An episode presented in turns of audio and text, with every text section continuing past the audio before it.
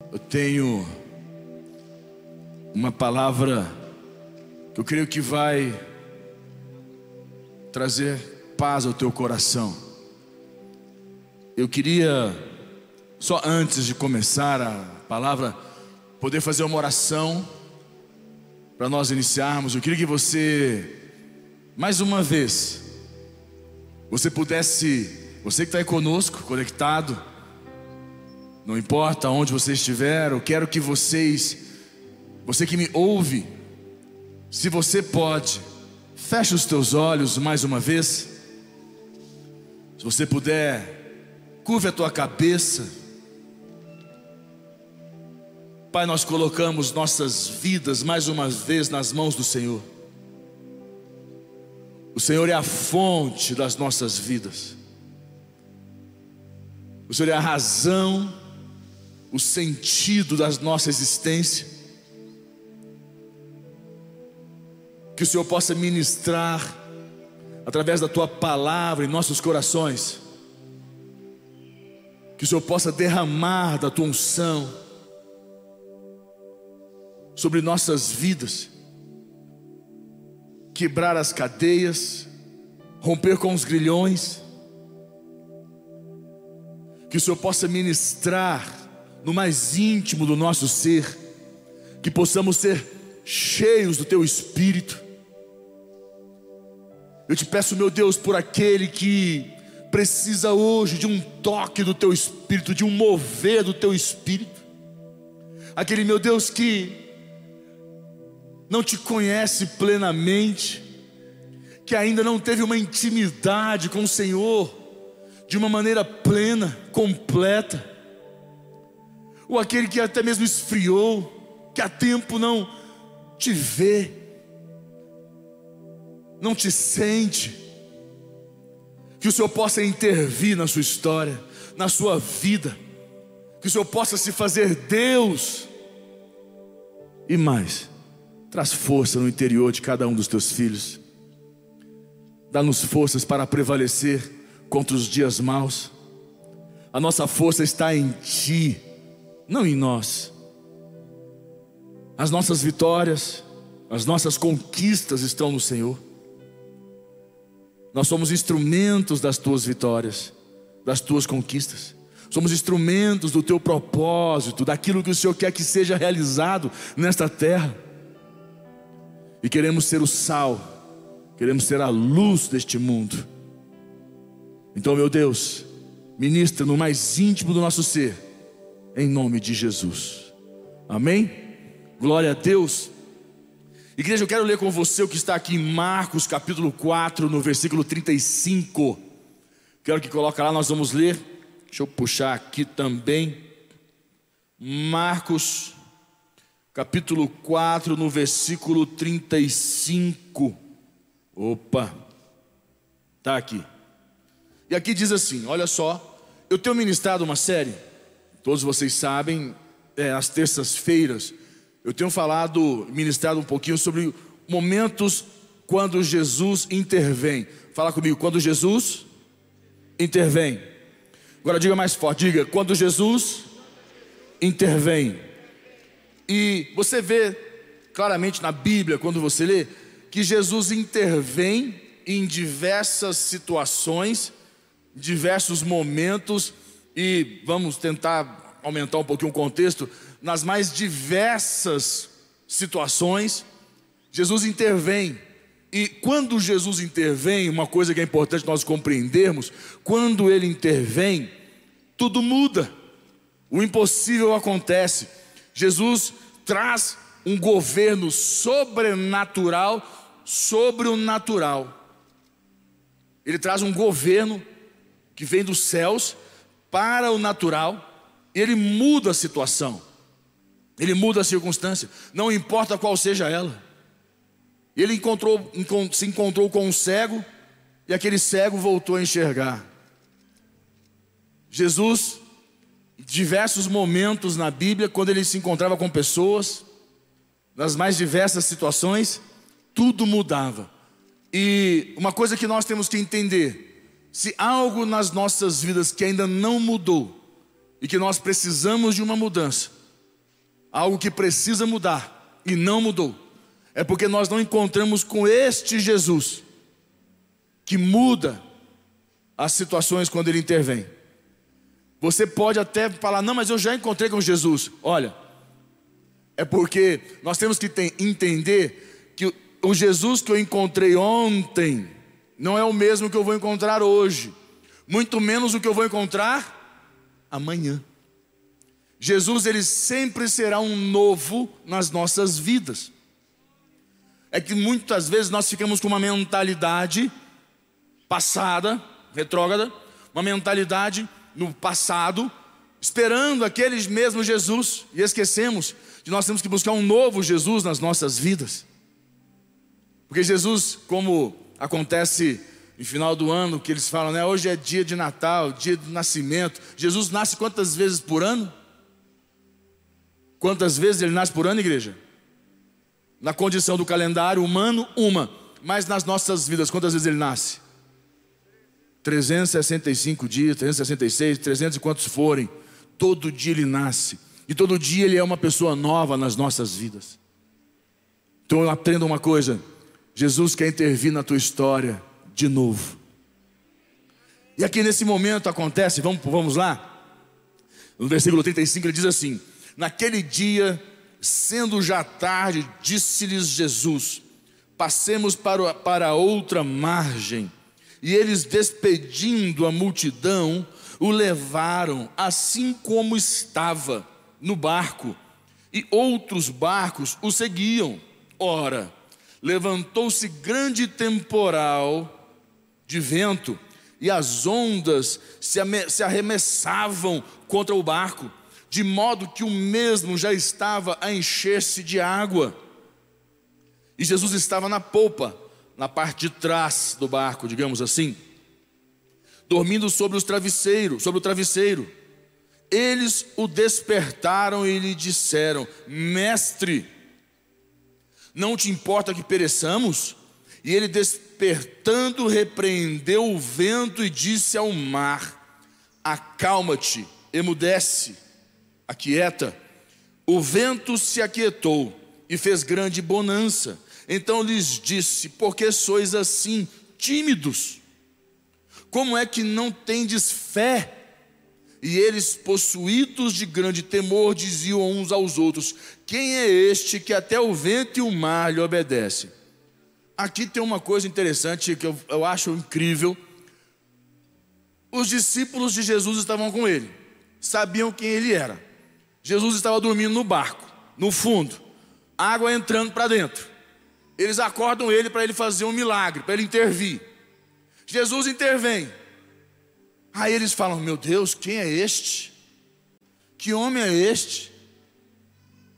Que até os ventos, os ventos e o mar obedecem a ele. Quem que é este? Ficaram, ficaram aterrorizados, passados. O ser humano é um, é um bicho engraçado, né? Não, é, é, um, é um ser a realmente a ser estudado por, por, para, para toda uma vida. Eles estavam com Jesus, acordam ele para ele fazer algo, ele faz, e eles ficam assim: Nossa, você fez mesmo? Você fez um milagre? Que coisa maluca, que cara doido. Mas eles não pediram isso? Jesus fez, depois ficam assustados. O ser humano não dá para entender a cabeça do ser humano. E muitas vezes nós lidamos desta maneira. Nós queremos algo que Jesus intervenha nas nossas vidas e quando Ele intervém, a gente fica assim: ah, mas já, mas desse jeito, mas assim, porque nós queremos controlar as situações. E é importante, voltando aqui ao contexto da palavra, que eu quero que você entenda hoje, a Bíblia diz que Jesus estava, no, estavam, eles despediram do povo, foram eh, rumo ao mar, e do nada veio um vento, um temporal, como diz aqui, um temporal, e tinha o um mar. E o temporal foi aumentando e foi dando aquela pressão psicológica na cabeça dos discípulos, e o mar foi batendo, as águas batendo no, no, no barco, e enquanto mais batia a água também entrava para dentro, aumentou a pressão psicológica da situação. Você consegue entender o que é uma pressão psicológica? Você entende isso? Quantos sabem o que é uma pressão psicológica? Pressão psicológica é uma coisa impressionante. É algo que dá uma balada na gente, dá uma, realmente mexe com o nosso emocional. A pressão psicológica é algo que é, é, é, tira o nosso chão. A pressão psicológica dá uma, uma quebrada, como se fala, quebra o nosso, a nossa, como é que fala, nosso, nosso, a, a, a nossa estabilidade. A gente fica totalmente instável. Alguns, cada um reage de um jeito, cada um age, reage, lida de uma maneira. Por isso que a Bíblia nos fala tanto dos frutos do Espírito, porque estes frutos, sendo eles do Espírito, nos vão dar total controle sobre as circunstâncias, sobre as situações, vão nos ajudar nesses momentos quando o nosso psicológico é abalado, quando o nosso psicológico toma uma porrada.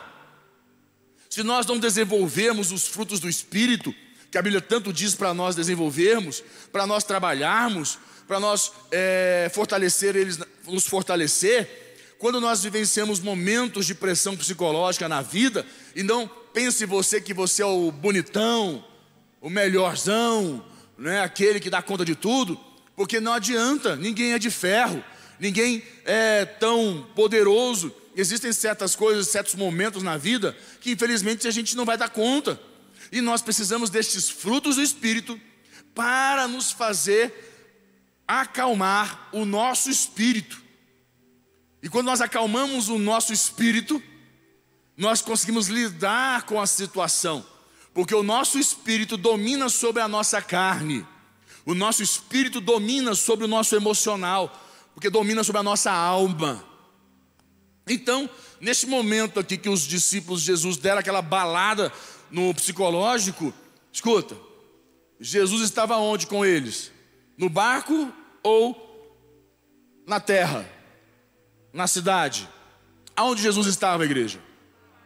E por que que o psicológico dele não abalou? Você acha que não pingou água em Jesus nesse momento?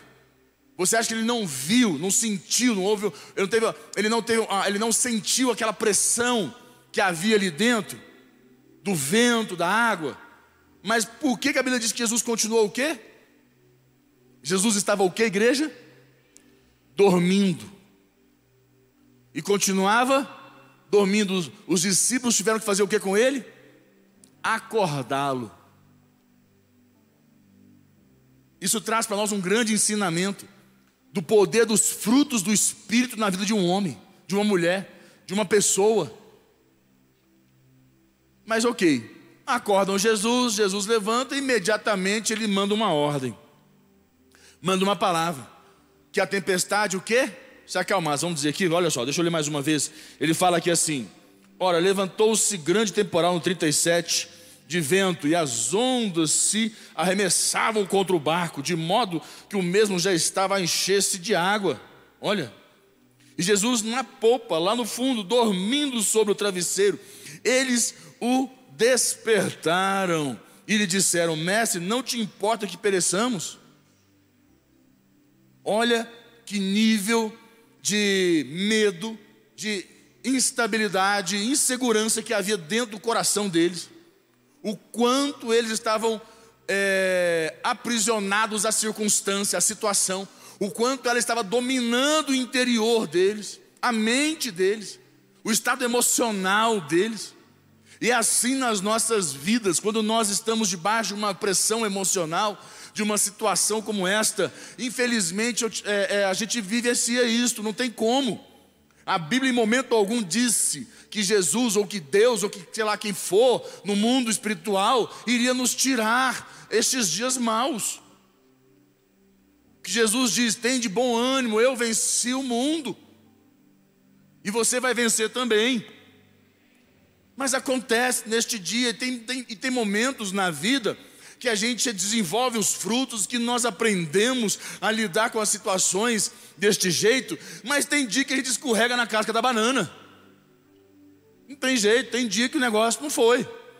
Aqueles frutos do Espírito que até então você achava que já estava bem é, desenvolvido, você, como se diz, falhou. Conhece o falhou? Falhou. Não foi. Falhou. Deu ruim. Se você estava tão preparado para o momento, mas existem certas situações que elas vão fugir do nosso controle. Seja você quem for, você pode ser o mais bonito ou o mais feio também. Você pode ser o mais rico ou mais pobre. Você pode ser o mais fortão ou mais fraco. Não tem jeito. Abala. Vai ter este dia que o vento, quando vier, ele vai te abalar. E o, e o propósito é este mesmo. O propósito é desestruturar tudo aquilo qual você confia. É quebrar toda aquela confiança que até então você tinha, aquela segurança que você tinha. Porque você desenvolve uma segurança, uma confiança em Deus, em Jesus, que em certos momentos precisa quebrar tudo isso para você construir algo novo. Porque aquela que você tem é do passado, não serve para hoje e muito menos servirá para amanhã. Aí vem essa tempestade, bate, e o propósito dela é esse: é dar uma, uma romper com toda a tua segurança e você falar assim: meu Deus, como que eu consegui cair num negócio desse? Como que eu entrei num negócio desse? Como que eu não dominei isso? Como? Eu? É, bonitão. É você mesmo. É Deus mostrando que você precisa aprender a cada dia. Não é quando acontece, é todo dia. A depender dEle. Não é precisar. Porque precisar nós precisamos muito, mas nós, nós mais do que precisamos de Jesus, nós dependemos de Jesus. Aí, entra esse momento aqui, interessante, que aí, e deixa eu dizer algo muito importante para a tua vida, como eu te falo, como posso dizer, quando você pega aqui na palavra de Deus que fala do vento, Jesus acalma o vento, você viu que ele acalmou o vento, e acalmou o que? O mar. Teoricamente, pela lógica, Jesus daria uma ordem ao vento, e o vento faria o quê? acalmaria e acalmaria o mar também, concorda comigo? Poderia ser. Mas Jesus manda acalmar o quê? O vento e o mar. Quem surfa, quem vai para a praia, quem tem costume, já viu que o mar, quando tem vento, o mar fica agitado. O vento mexe, bagunça, estraga até as ondas. O mar, ele, o vento agita o mar. Então, teoricamente, o vento tem um certo controle. Mas Jesus dá duas ordens: uma ao vento e outra ao mar. Vou te explicar. Deixa eu tentar trazer algo muito importante para a tua vida. Quando Jesus dá a ordem, Jesus intervém e dá ordem ao vento. O vento você vê? Você tem condição de ver o vento? Você consegue enxergar ele? Você consegue ver o efeito dele, mas não ele. Mas nós enxergamos o efeito dele. Se você põe um pano né? Por isso que é muito usada a biruta, que quando o vento vem, dependendo de a, como ele se encontra, a biruta gira para mostrar a direção do vento. Se ele vem da direita, da esquerda, de onde que vem o vento, que rumo que se encontra. E usa-se também um pano, alguma coisa, você ter noção para onde está o vento. Isto mostra o vento, a gente não consegue enxergar ele. Pode ser que já criaram como está na ciência, um óculos que vê, mas normalmente aos olhos dos homens a gente não vê. O vento é invisível. Nós sabemos da existência dele como o ar que nós respiramos. Nós respiramos um ar que nós não enxergamos, mas nós sabemos que ele existe. O vento é a mesma coisa. A gente não vê, mas ele existe.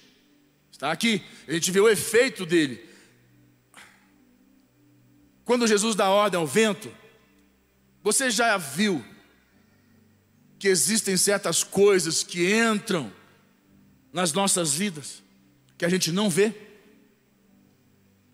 Demônios, obras do inferno, situações, circunstâncias que nós não enxergamos, mas estão o que? Atuando na nossa mente, no nosso coração, atacando, trazendo palavras, mentiras, julgando, falando besteira, acusando, coisas que nós não enxergamos, mas existem. Estão fora da condição natural do homem de enxergar. Jesus dá ordem a estes demônios do vento. que nós não enxergamos, mas existem na vida do homem. Passa um vendaval que a pessoa fala, não sei nem o que aconteceu, por que aconteceu, o que foi que aconteceu. E existe o outro contexto que é o que? O mar, uma palavra ao mar. O mar você vê, as águas você vê, e ele bate, vai batendo, e vai confrontando, e vai entrando para dentro, e você vai, o que enxergando aquilo, e vai desesperando. E quando o mal opera contra nós, ele vem de duas formas: da forma que nós não enxergamos e da forma que nós enxergamos, porque ele quer nos, nos desestruturar de todas as formas. Mas se nós temos Jesus no nosso barco e ele vai intervir todas as vezes, a nossa fé vai prevalecer. Nós vamos prevalecer contra essas obras do mal nas nossas vidas. Amém? O que eu quero dizer para você, que Jesus está dando uma ordem hoje, uma palavra para a sua vida. Aquilo que você não consegue enxergar, aquilo que você não está vendo, mas que está operando contra você, e você está vendo só o efeito na tua vida. Você está enxergando o que está entrando, atuando, tirando, roubando a tua paz, minando, roubando a tua energia. Há uma ordem a teu respeito para cessar esse vento, essa obra do inferno contra ti, em nome de Jesus.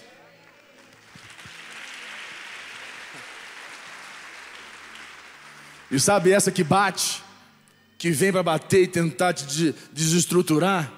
Essa também, também ela tem uma ordem para ela parar de bater, para você poder enxergar que existe um Deus na tua vida. Amém, igreja? Eu quero que você entenda, aí aqui ele pega, neste momento aqui ele fala, né? Ele entra aqui e fala no versículo 39. E ele despertando, repreendeu o vento e disse ao mar: Repreendeu o vento e disse ao mar.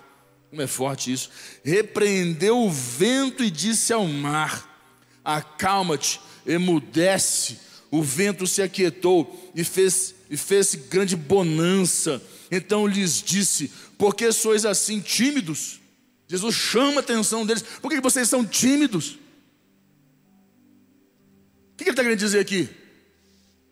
Abra a tua boca, fala, ora, invoca o nome do Senhor, chama a existência dEle, faça alguma coisa, não fica com a boca fechada, não deixa, como se diz, o gato comer a tua língua, abra a tua boca, comece a profetizar, comece a declarar. Não aceite não fique passivo diante da circunstância, da situação como muitos se encontram, como muitos infelizmente, quando estão diante de uma situação como essa, que não, que estão é, vendo só o efeito do vento batendo e trazendo, tirando, roubando paz e não sabe o que está acontecendo, porque muitas vezes o diabo quer trabalhar assim, as obras do mal querem trabalhar assim, de uma forma que nós não venhamos a entender e compreender, só vemos os efeitos que, que normalmente está no nosso emocional, roubando a nossa paz, roubando, roubando nossa energia, nos tirando, sabe, minando a gente, tirando de nós.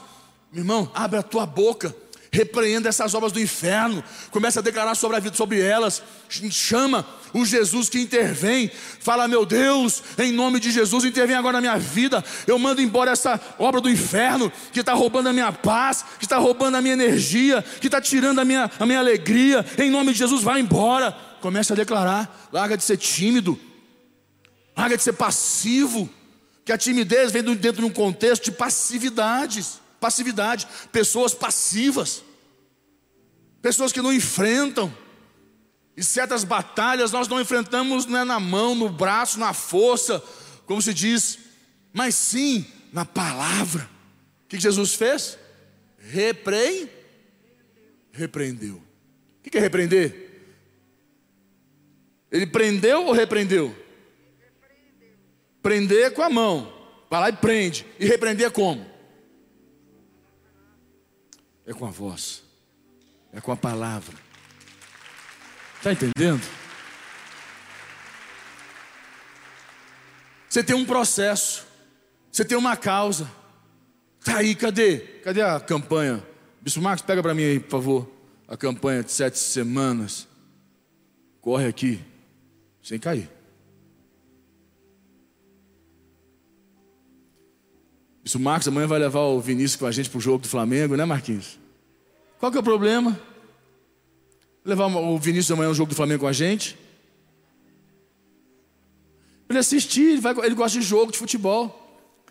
Você está com medo de virar flamenguista, né, Visto Marcos?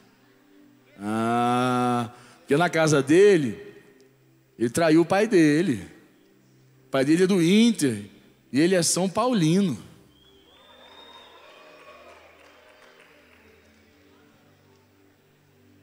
Olha as gaivotas te chamando aí. Ah, gente, não vou falar de futebol não, que vai dar briga aqui nessa igreja. Coisas que não se discute é futebol. Vamos parar. Já basta política que nós já trabalhamos demais. Futebol não. Mas amanhã a gente vai pegar o Vinícius, viu? Vamos levar ele amanhã. É uma ordem. Tô brincando. Onde é que eu estava aqui, meu Deus do céu? Peraí, volta. É aqui. Repreender. Ah, obrigado. Você tem aqui a campanha. Está aqui. Ainda avisei. Porque antigamente o pessoal vinha para a campanha, pegava isso daqui e deixava em cima do altar. Não, isso aqui tem que ficar com você para o resto da sua vida. O resto da sua vida você tem que carregar esse negócio aqui. Não largue, não abandone, não jogue fora. Porque aqui estão tá as datas da campanha, aqui estão os pedidos, e você vai orar. O que acontece? Você vai repreender o mal que está impedindo o que você pôs diante de Deus que não está acontecendo. Repreende, põe a tua palavra, declare, profetize, porque existem forças espirituais que nós não enxergamos, elas estão operando, mas elas vão parar de operar, porque Jesus vai intervir através da sua boca.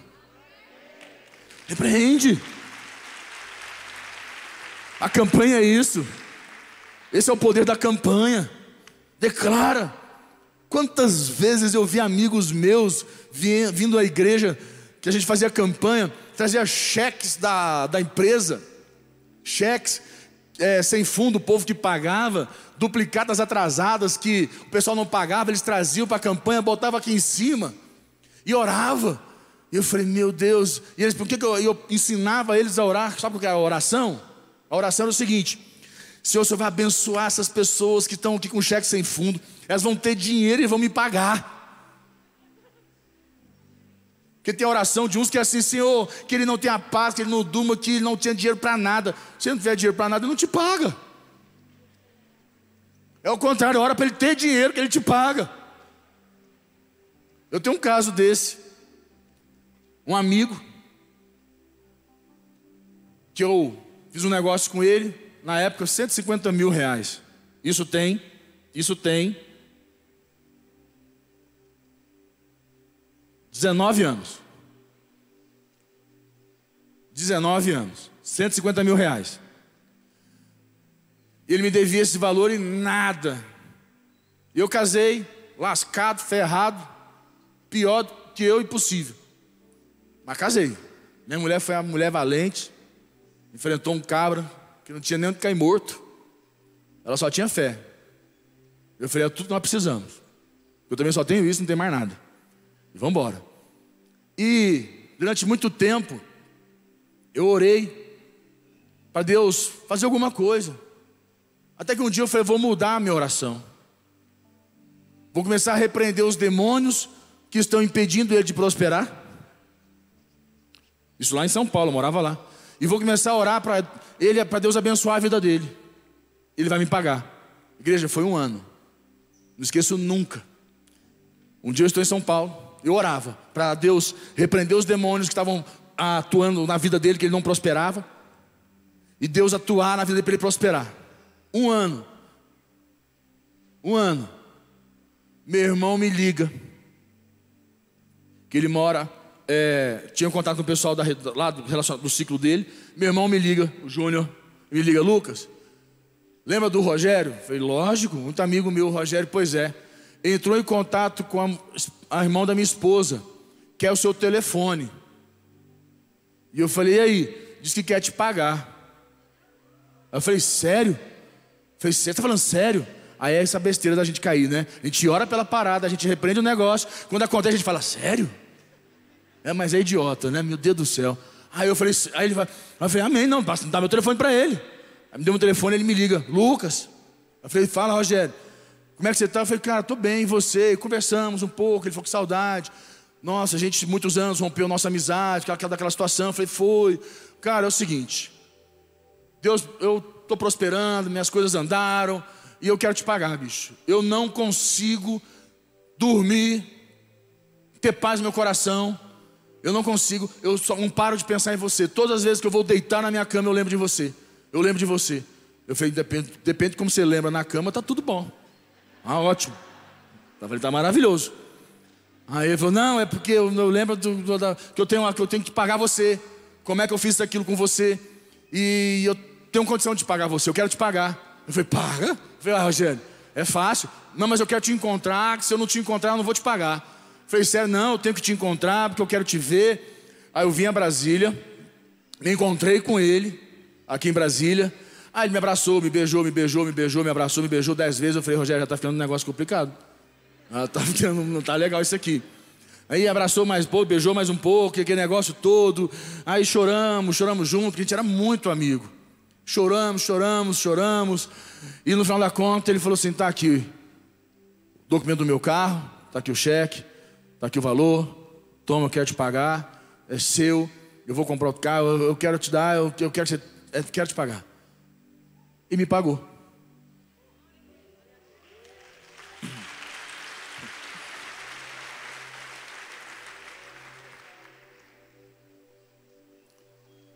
que eu quero que você entenda? Quando Jesus intervém. Ah, meu irmão. Quando Jesus intervém, tudo muda. Jesus repreendeu o vento e deu ordem ao mar. E falou: Por que vocês são tão tímidos assim? Para de ser passivo diante dos ventos, das tempestades, do mar, das situações, das circunstâncias. Lance a palavra de fé e deixa Jesus intervir na tua vida, na tua história.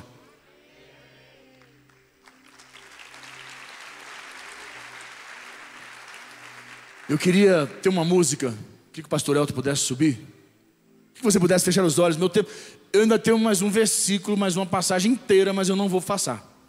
Eu queria muito usar esse tempinho que eu tenho, esses meus cinco minutinhos, e cantar essa canção com você.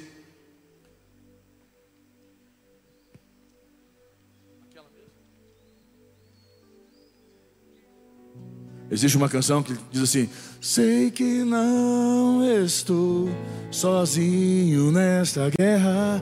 Essa música, durante muitos anos, muito tempo, essa música foi no meu coração. Eu queria que você pudesse declarar isso. Sei que não estou sozinho nessa guerra. Ele luta por mim. Mais forte, só o refrão, diga. Sei que não estou sozinho nessa guerra. Ele luta por mim. Sei que não estou sozinho nessa guerra. Ele luta por mim. Só o violão, teclado, voz. Sei que não estou sozinho nessa guerra. Ele luta por mim. A igreja pode mais. Eu acho que a igreja pode mais. Eu acredito que a igreja pode muito mais. A igreja pode ir muito mais longe. Sabe o que acontece? Você, você entendeu que você não está sozinho nesta guerra? Que existe um Jesus para intervir nesta batalha. Existe um Jesus poderoso que quando ele entra, não importa qual seja a tempestade, o tamanho, a dimensão, de onde ela vem, como é a força do mar, é Jesus que repreende, que dá a palavra, que manda parar tudo, que manda trazer a calmaria, que manda fazer as coisas mudarem o rumo, a circunstância, a situação. E esse Jesus está aqui hoje, e Ele está com você, e não é só hoje, é hoje, é amanhã, é depois de amanhã, é todos os dias da tua vida, para mudar a tua história. Então diga mais uma vez bem forte, levante a tua voz, e declare isso. Sei que não estou sozinho nessa guerra, Ele luta por mim. Sei que não estou. Mais forte. Eu quero ouvir a voz da igreja. Sei que não estou, sei que não estou sozinho. Ele luta por mim mais uma vez. Quero ouvir mais a bateria agora, vai. Sei que não estou sozinho nessa guerra. Ele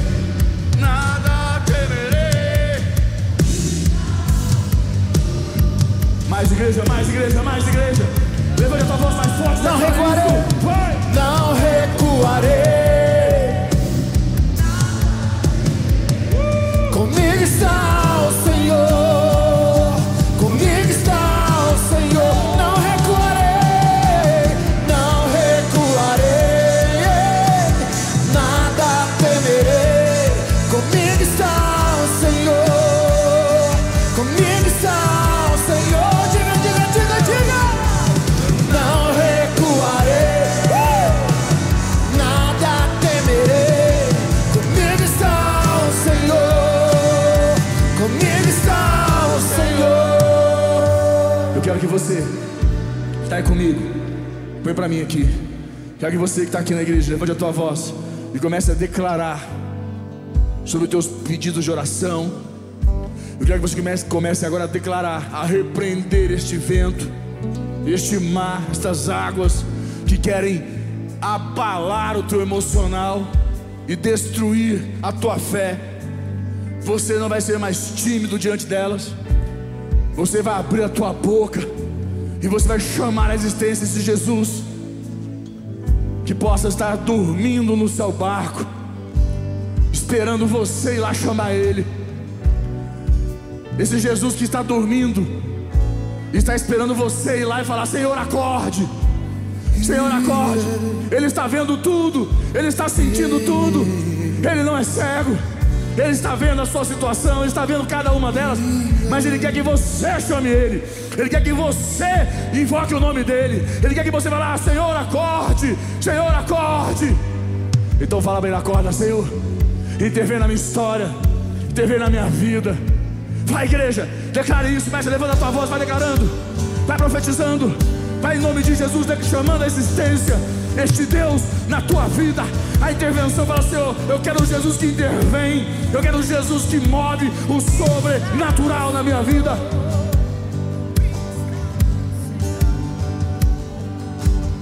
Mais forte, abra a tua boca e declare. Oh!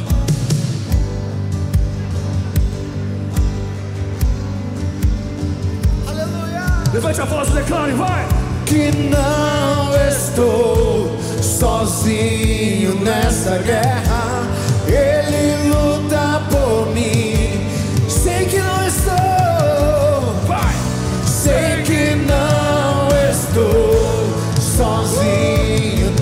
Nessa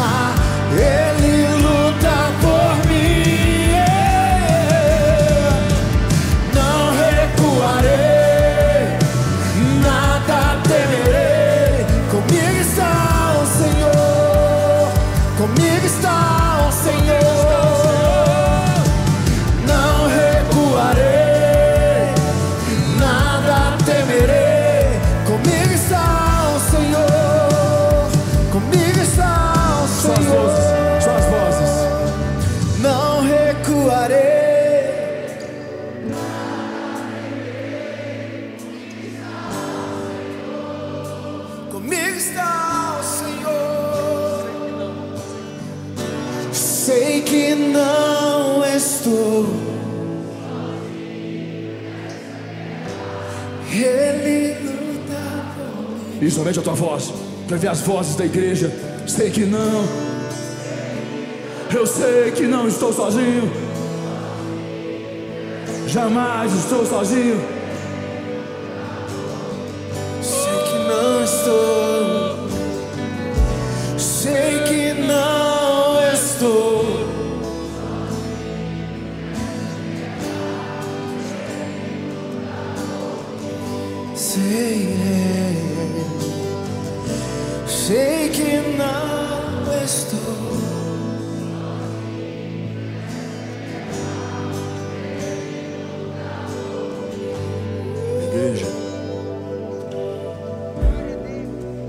Está sozinho. Nunca esteve e nunca vai estar.